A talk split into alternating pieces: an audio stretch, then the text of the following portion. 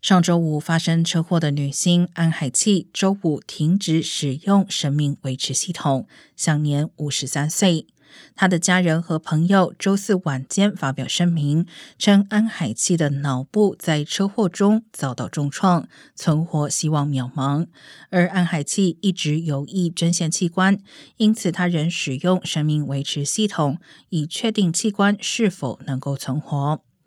洛杉矶警察局周四表示，根据车祸发生后不久的抽血结果，安海气车祸时体内有麻醉剂，但尚未排除是医疗用药物。